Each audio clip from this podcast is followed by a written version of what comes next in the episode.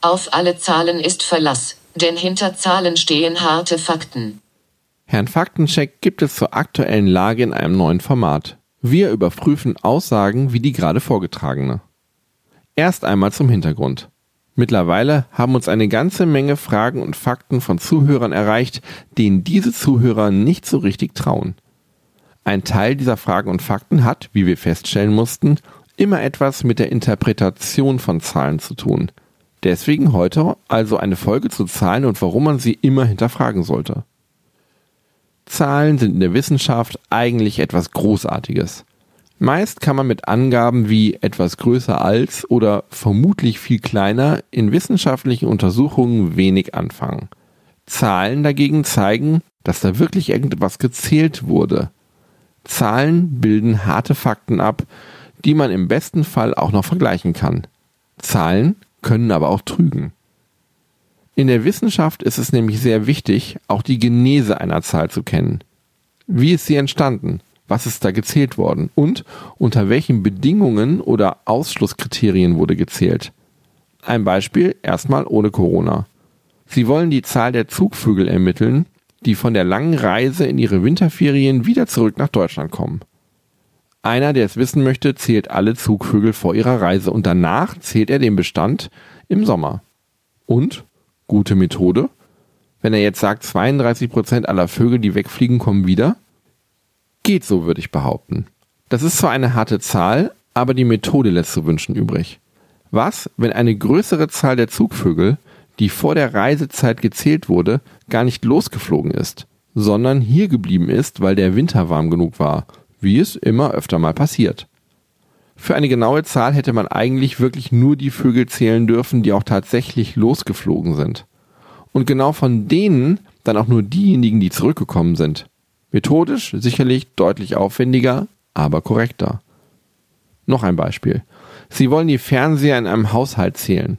Genauer gesagt die Bildschirme, mit denen die Leute in ihrer Wohnung Filme oder Serien schauen. Die erste Studie zählt alle Fernseher und die Computerbildschirme und natürlich die Tablets, die darf man nicht vergessen. Die zweite Studie zählt alles oben genannte und noch alle Smartphones mit dazu. Über die werden zwar weit weniger oft Filme oder Serien geschaut, aber möglich ist es eben trotzdem. Beides eigentlich valide Zahlen. Und wenn man ihre Entstehung und ihre Bedingungen kennt, kann man mit beiden hervorragend weitere Statistiken füttern. Allerdings sind die beiden Zahlen natürlich nicht vergleichbar, weil die zweite Zahl immer höher sein wird als die erste. Und da ist es gut zu wissen, warum. Das Ganze passiert auch in den Medien. Vor allem bei Unfällen und Katastrophen ist es für einen Faktenchecker immer relevant, auf welche Zahlen von Verunglückten sich welche Aussagen beziehen. Bei Unfällen in der Vergangenheit, etwa der Beschreibung eines Busunglücks vor drei Jahren, kann man natürlich nach Zahlen suchen. Man sollte aber nie die Zahlen nehmen, die direkt nach dem Unfall durchs Netz geistern. Valide Zahlen der Verletzten oder Toten kommen erst ein paar Tage nach den Unfällen herein, wenn wirklich alles ausgezählt wurde. Oder bei Katastrophen. In die Todeszahlen eines solchen Dramas fließen bei manchen Studien die akuten Toten eines Erdbebens ein. In manche andere, später erhobene Studien auch die Toten durch den Zusammenbruch der Infrastruktur, weil ein Erdbeben oft Hunger oder Krankheiten nach sich zieht. Und da ist die Opferzahl des Erdbebens plötzlich gerne mal 1000 Menschen höher. Auch schon wieder zwei eigentlich valide Zahlen, bei denen man aber eben wissen muss, warum sie sich unterscheiden. Und bei dem derzeitigen Coronavirus und Covid-19 ist es nicht anders. In den unterschiedlichen Landkreisen und in der zentralen Zahlensammelstelle, dem RKI, kommt es etwa zu unterschiedlichen Zahlen durch unterschiedliche Aktualisierungszeitpunkte.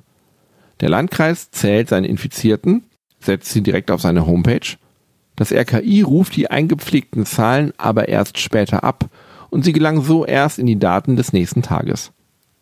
Andere Quellen rufen Zahlen nicht über Software ab, sondern über Suchalgorithmen oder rufen direkt die Gesundheitsämter an und sind deswegen vielleicht sogar aktueller als das RKI. Anderes Beispiel. Nach dem Wochenende nehmen die Infektionszahlen ab und steigen dann wieder. Das liegt aber nicht daran, dass sich am Wochenende keiner infiziert. Auch eher selten daran, dass am Wochenende die Zahlen nicht aktualisiert werden, sondern vermutlich daran, dass am Wochenende weniger Tests durch die Labore geschleust werden und einige bis Montag oder Dienstag liegen bleiben. Und die Todeszahlen in den verschiedenen Ländern, auch da ist eine Frage, was und wann gezählt wird. Werden alle Toten auf Covid-19 getestet? Werden nur die deutlichen Fälle getestet?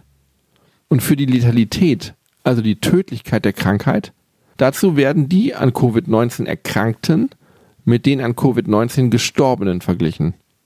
Ich muss Ihnen sicherlich nicht erklären, dass es einen eklatanten Unterschied bei dieser Zahl macht, ob vermehrt die Menschen auf der Intensivstation und die Patienten nach einem vermuteten Covid-19-Tod getestet wurden, oder ob zusätzlich sehr viele Menschen in der allgemeinen Bevölkerung getestet werden. Im ersten Fall ist die Letalität hoch, im zweiten eben nicht so sehr. Fazit.